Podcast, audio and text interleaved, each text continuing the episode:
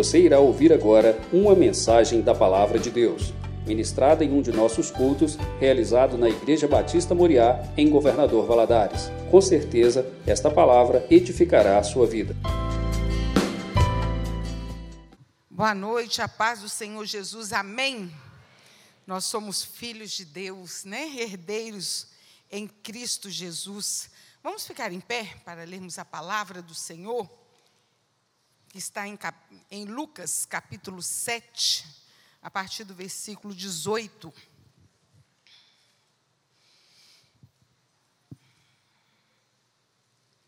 Lucas capítulo 7, a partir do versículo 18, diz assim: Os discípulos de João Batista contaram-lhe todas essas coisas. Chamando dois deles, enviou-os ao Senhor para perguntarem: És tu que haveria de vir, ou devemos esperar algum outro? Dirigindo-se Jesus àqueles homens, aqueles homens disseram: João Batista nos enviou para te perguntarmos: És tu aquele que haveria de vir, ou devemos esperar algum outro? Naquele momento, Jesus curou muitos que tinham males, doenças graves e espíritos malignos, e concedeu visão a muitos que eram cegos. Então ele respondeu aos mensageiros: Voltem e anunciem a João o que vocês viram e ouviram. Os cegos veem, os aleijados andam, os leprosos são purificados, os surdos ouvem, os mortos são ressuscitados e as boas novas são pregadas aos pobres. E feliz é aquele que não escandaliza por minha causa. Louvamos o teu nome, Senhor, porque como nós já cantamos aqui, nós somos filhos do Senhor, porque nós recebemos ao Senhor como nosso Senhor e Salvador. Tua palavra nos diz, Senhor, que todo aquele que confessa Jesus como o seu único e suficiente Salvador, é reconhecido como teu filho. Pai, nós recebemos o Senhor no nosso coração. Meu Deus, e essa é a maior herança que nós podemos ter, o Senhor em nós, Cristo em nós, a esperança da glória, a certeza de que estaremos eternamente com o Senhor. Pai, nós louvamos pela tua palavra que sempre fala conosco, que sempre nos consola, nos aviva, meu Deus, e nos direciona. Pai Celestial, que o teu Espírito Santo, Senhor, continue a falar aos corações nesta noite. Meu Pai Celestial, agir, Senhor, na mente, meu Deus, a libertar, Senhor, aqueles que estão, meu Deus, angustiados, entristecidos, que teu Espírito Santo traga paz, alegria, ânimo e revelação da tua palavra. Nós agradecemos ao Senhor por estarmos aqui, repreendemos do nosso meio todo e qualquer espírito contrário ao teu, é que oramos a ti em nome de Jesus. Amém. Os irmãos podem se assentar. Nós podemos ver no livro de Lucas vários milagres que Jesus vai operando. E alguns discípulos de João Batista chegaram para ele e contou para João Batista o que estava acontecendo. E João Batista chama dois daqueles discípulos que ele tinha e manda perguntar para Jesus se era ele que haveria de vir ou teria que esperar algum outro. Eu creio que naquela, naquele momento que João Batista recebeu aquelas informações a respeito de Jesus, eram inesperadas, assim, ele ficou, creio que ele ficou um pouco confuso com tanta informação, porque eu creio que aqueles homens eles estavam vendo e ouvindo aquilo que Jesus estava, estava falando. E as dúvidas de aquilo que Jesus estava fazendo, quer dizer. E as dúvidas de João eram dúvidas naturais. Né? E é muito interessante que Jesus respondeu de um modo que João entenderia. Ele explicou que ele estava realizando aquilo que era do Messias, que o Messias deveria fazer. Então, os milagres listados que Jesus falou para João, mandou falar para João, eram milagres que só Jesus, o Messias, faria. E é muito interessante que Jesus não.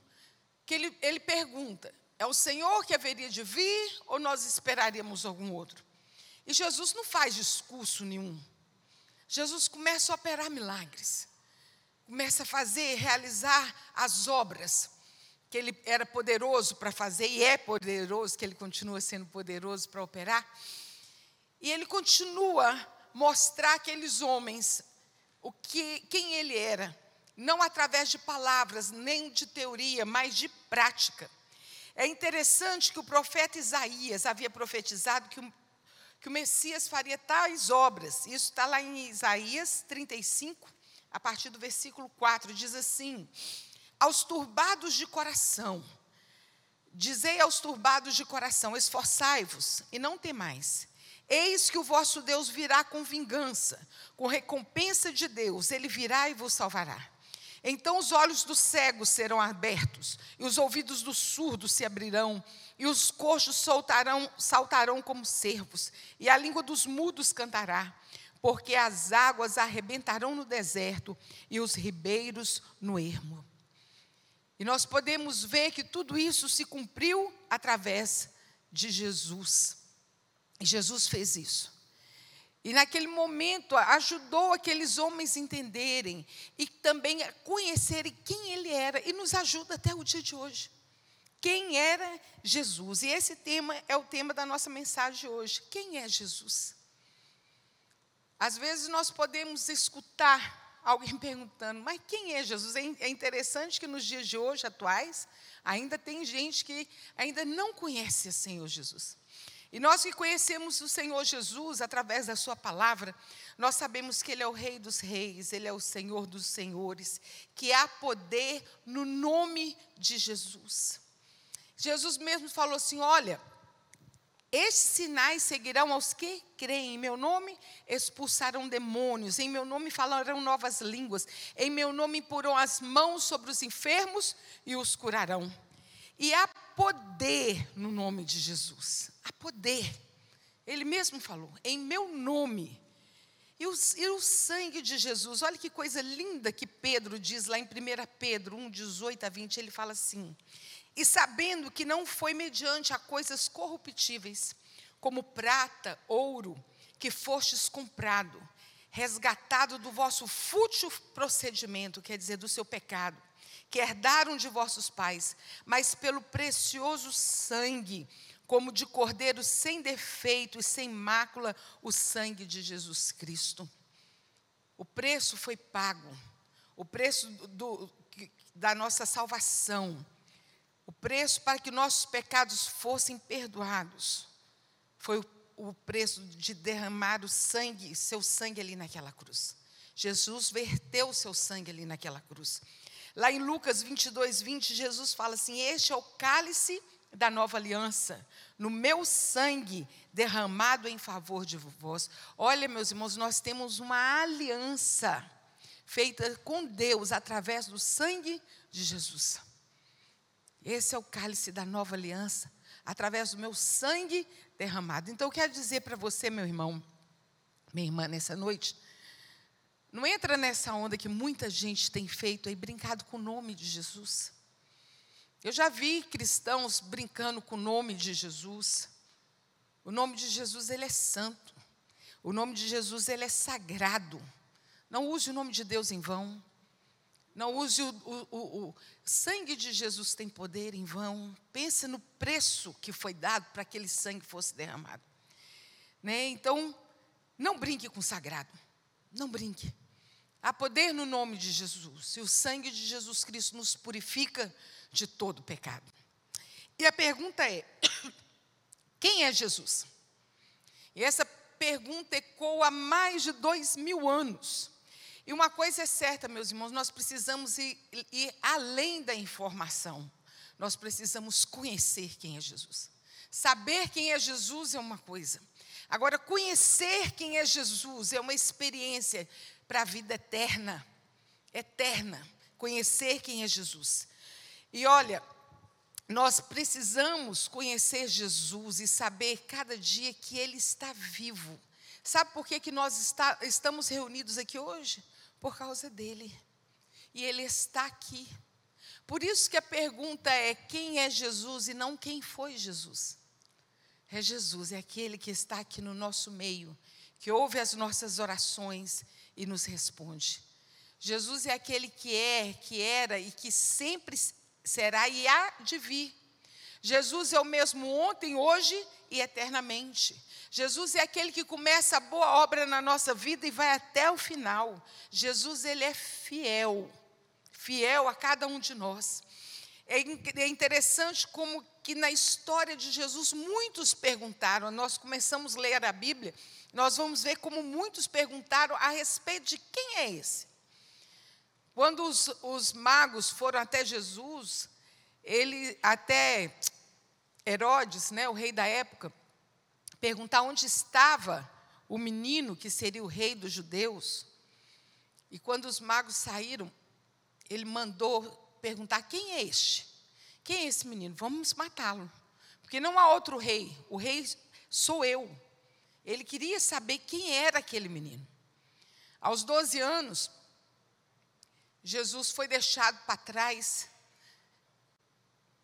E numa festa que ele foi, quer dizer, ele ficou para trás, ele não foi deixado, né? Ficou ali.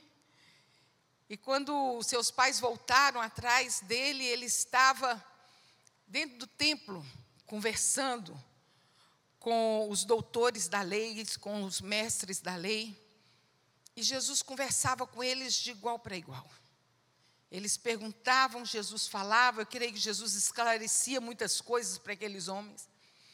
E eles, aqueles doutores e aqueles mestres, eles ficaram assim: quem é esse menino? Quem é esse menino? Jesus, no início do seu ministério, ele vai ao templo e lê com toda propriedade Isaías 61. Ele lê assim: O Espírito do Senhor está sobre mim, e ele me ungiu para pregar boas novas aos quebrantados de coração, a curar os feridos de coração e proclamar libertação aos cativos e consolar aos que choram. E eles perguntaram assim: quem é esse que está lendo? Por acaso não é ele, filho de José o carpinteiro? Sempre vinha essa pergunta: quem é esse? E nós podemos ver que Jesus, ele começou seu ministério de uma forma muito diferenciada. Ele começou sua, o seu ministério mostrando compaixão, misericórdia, atenção, amor para com todos aqueles que ele estava perto, que ele podia fazer para atender, para ajudar, para consolar, para dar uma palavra, Jesus fazia. E ele faz ainda hoje, né? Nós vamos ver lá em João capítulo 6, de 1 a 13, nos conta que havia uma multidão com Jesus durante o dia todo, ouvindo o que Jesus estava falando. E ele chama Felipe, fala assim: Felipe, o que é que nós vamos dar para esse povo comer? Era muita gente. E Felipe fala assim: Ah, nem se nós tivéssemos um tanto de dinheiro, nós teríamos condições de comprar pão para tanta gente. E Jesus chama os outros discípulos fala assim: gente, providencia alguma coisa. Aí Pedro chega para Jesus e fala assim: olha, aqui tem um menino com cinco pães e dois peixinhos. Para Jesus basta. Né? E daqueles cinco pães e dois peixinhos, ele alimentou aquela multidão, mais ou menos uma faixa de 15 mil pessoas. Eram cinco mil homens, sem contar mulheres e crianças. Né? E alimentou aquele povo. Uma multidão. Uma multidão, cada um com seus anseios, cada um com a sua fome, cada um com a sua sede, cada um com a sua necessidade. E hoje nós somos muitos aqui reunidos, cada um com seus problemas, cada um com sua necessidade, cada um apresentando diante de Deus só aquilo que ele sabe, o que se passa no seu coração, qual é o seu anseio. E o bom é que Jesus tudo vê, ele tudo contempla. E quando nós buscamos Jesus, nós não saímos do mesmo jeito. Deus nunca dispersou ninguém com mãos vazias. Nunca. Sempre quando nós nos achegamos diante dele, nós podemos encontrar paz, resposta, consolo, alívio palavra nos diz que é aquele que busca encontra, aquele que pede recebe, aquele que bate abre se vos Ele sacia nossa fome e mata nossa sede. Vinde a mim todos vós que estáis cansados e sobrecarregados, eu vos aliviarei. Eu sou o pão da vida, eu sou a água viva. O próprio Jesus nos falou isso, nos diz isso. No versículo 14, os homens diziam assim: Este verdadeiramente é o profeta que deveria vir ao mundo. Quem é Jesus? É aquele que se importa com as nossas necessidades, as minhas e as suas. Esse é o nosso Senhor Jesus. Em João capítulo 11, nos conta a história de Lázaro. Lázaro, Maria e Marta eram três irmãos, amigos, queridos de Jesus. E eles mandam avisar Jesus, elas mandam avisar Jesus: Lázaro está doente, Lázaro não está bem. E Jesus recebe o recado e fica no mesmo lugar. Lázaro morre. Depois de quatro dias, Jesus chega. Estava tudo acabado. Lázaro já tinha sido sepultado há quatro dias atrás. Não tinha mais esperança, não tinha mais vida. Mas uma coisa é certa: Jesus chegou. Jesus chegou. Jesus chegou e trouxe vida para aquele lugar. Às vezes nós podemos viver situações que nós olhamos e falamos assim: agora não tem mais jeito. Agora está tudo acabado, mas clame o nome de Jesus. Jesus, quando chega, ele chega trazendo vida, trazendo renovo, aonde não havia mais esperança. Jesus é a nossa esperança, Cristo em nós, a esperança da glória. É a nossa esperança. Quem é Jesus? Jesus é aquele que faz tudo novo, renova a esperança e transforma qualquer mal em bênção. Tem mal pior do que a morte? Né? O povo sempre fala que só não tem jeito para a morte. Mas Jesus chegou transformando toda aquela situação. Em Marcos 4, 35 ao 41, nós podemos ver que os discípulos estavam em um certo lugar e Jesus fala para eles assim: Olha, passemos para outra margem. Jesus entra no barco. Acho bacana que fala que Jesus pega um travesseiro, deita e dorme. E a viagem seguiu. Durante aquela viagem, houve um grande alvoroço. Parece que o mundo veio de cabeça para baixo. Tempestade forte, trovão, raio e ondas, e agita o barco para cá, para lá, e Jesus dormindo. Eu imagino que eles sacudiram Jesus, que a Bíblia fala assim: Mestre, não se te dá que morramos? E Jesus se levanta e fala assim: vento, sopra manso, que a brisa suave perpasse, não mais amedronte os homens, e que o sol volte a brilhar. Tem tempo na nossa vida que é tempo de tempestade, tempo de aperto. Mas uma coisa é certa, meus irmãos: se, se Jesus está no barco, não vai afundar. O que, que Jesus falou para aqueles homens quando Jesus entrou no barco? Passemos para outra margem. E é assim. Não é a ausência de Jesus quando vem tempestade, não. Jesus está no barco, a tempestade vem.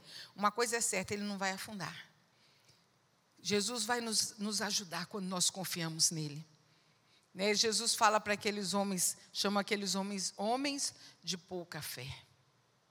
Então, quem é Jesus? É aquele que redireciona as nossas vidas, aquele que coloca tudo em ordem. É tão lindo quando Jesus entra na história da vida da gente e que ele vai estabelecendo todas as coisas.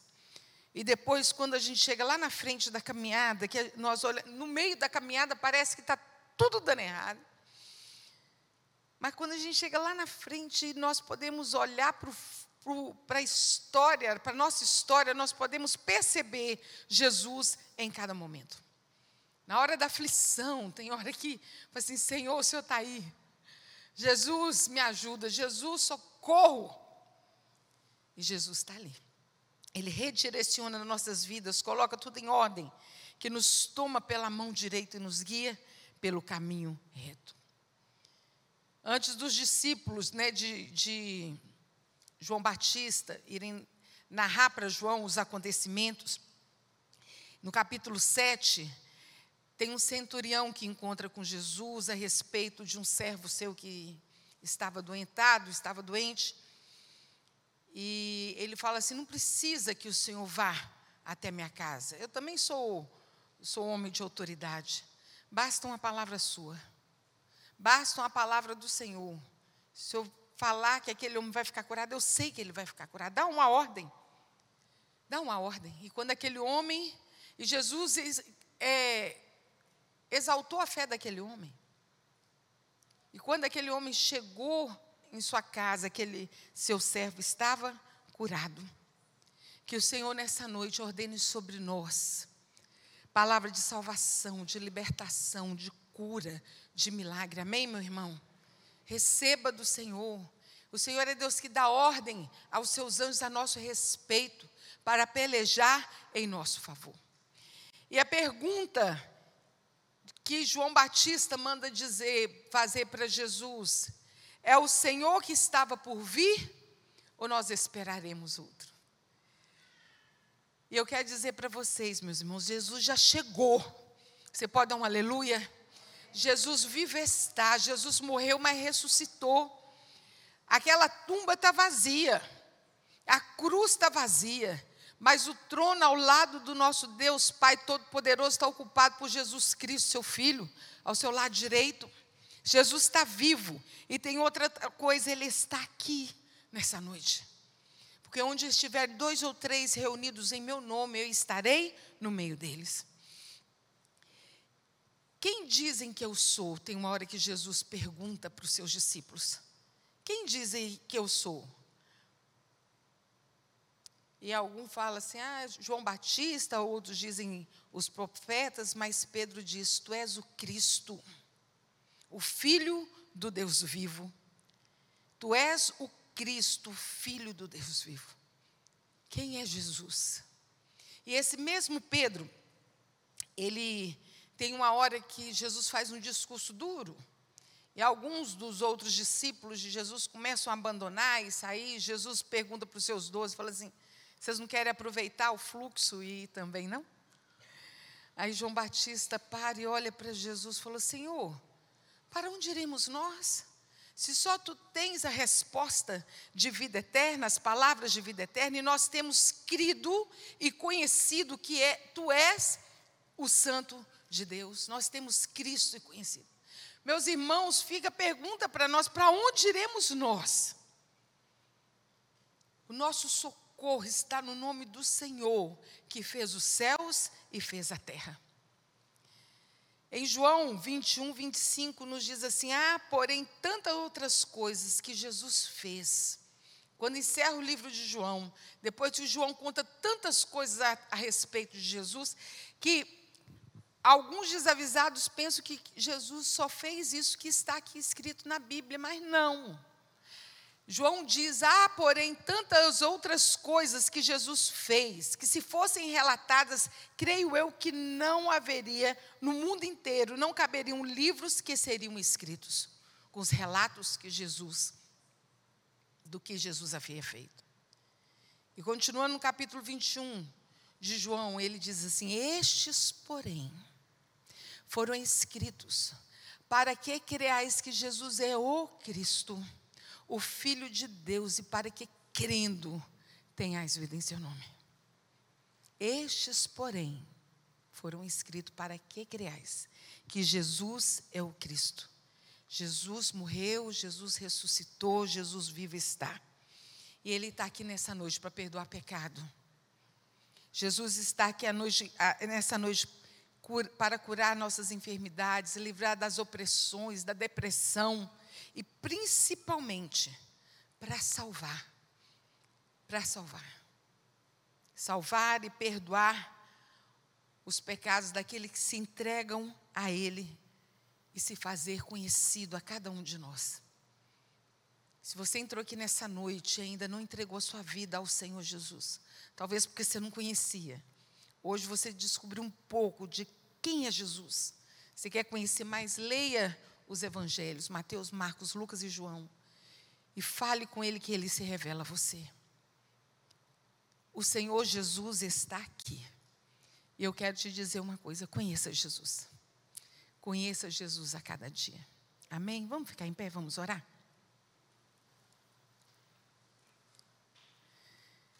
Oh Deus, nessa hora, Senhor, nós queremos agradecer ao Senhor por teu filho Jesus. O Senhor enviou o seu filho Jesus, porque Deus amou o mundo de tal maneira que deu o seu filho único para que todo aquele que nele crê não não morra, mas tenha a vida eterna. Ó oh, Pai, nós agradecemos ao Senhor, porque a bênção maior que nós podemos ter através de Jesus é a vida eterna. Porque nós, porque nós podemos morar com o Senhor eternamente.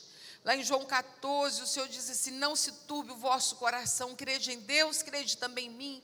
Na casa do meu pai há muitas moradas, se não fosse assim, eu vulo teria dito, pois vou preparar-vos lugar, para que onde eu estiver estejais vós também.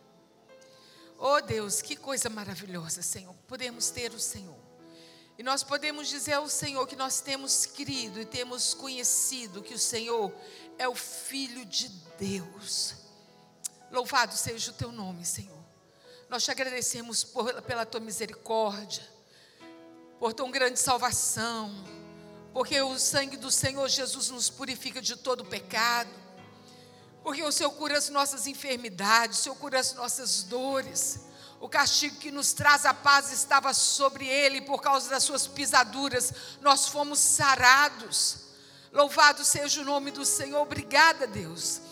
Obrigado porque nós temos esperança a esperança, Senhor, de que nós não estamos sós e que podemos a cada dia levantar, sabendo que as misericórdias do Senhor nos, nos seguem, nos acompanham e nos ajudam cada dia do nosso viver. Que essa pergunta de quem é Jesus, sempre que, que vier ao nosso coração, nós possamos nos lembrar que o Senhor é o Cristo, o Filho do Deus vivo. Que o Senhor possa continuar a falar aos nossos corações. É o que eu oro a Ti em nome de Jesus. Amém.